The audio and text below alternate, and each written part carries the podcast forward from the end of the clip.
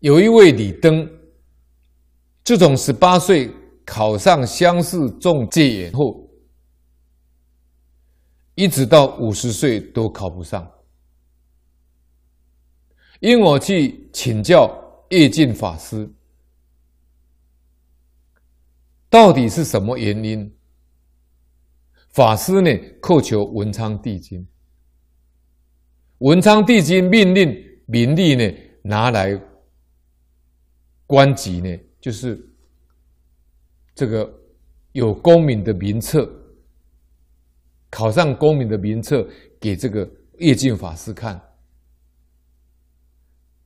这个名册上写着李登带着意印来出生的，所以能当宰相啊，能当总理呀、啊，能当部长啊，那都要带官印的。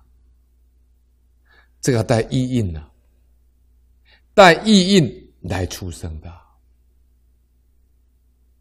十八岁考中解元，啊，十九岁考中状元，五十二岁当上右丞相。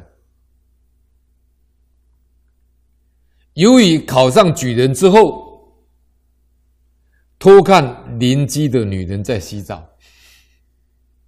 这天人都记录哦，天地有四过之神呢，他的记录哦。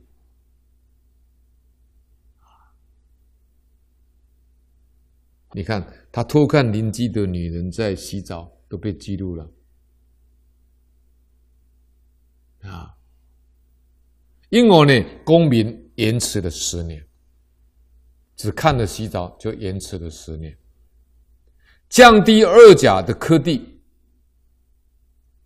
侵占他哥哥李丰的房屋，又延迟公民十年；降低三甲的科第，又兼领一位良家妇女的正室，又延迟公民十年。这样就三十年了。现在又强奸邻居的在世女，未出嫁的女子。作恶不知道悔改，已经消除他的功名，消除他的官级，终身不能重视。叶法师呢，将这些事情告诉李登，李登呢，羞愧含恨而死。唉，祖先积了多年的功德。才能使祖孙当状元、宰相的官位，然后因此轻而易举的就被消除掉，不但辜负了天恩，也辜负了祖德。但他把欢乐看成最重要的时候。就是他在想想这个淫逸之乐的时候，就将甲地的功名不屑一顾了。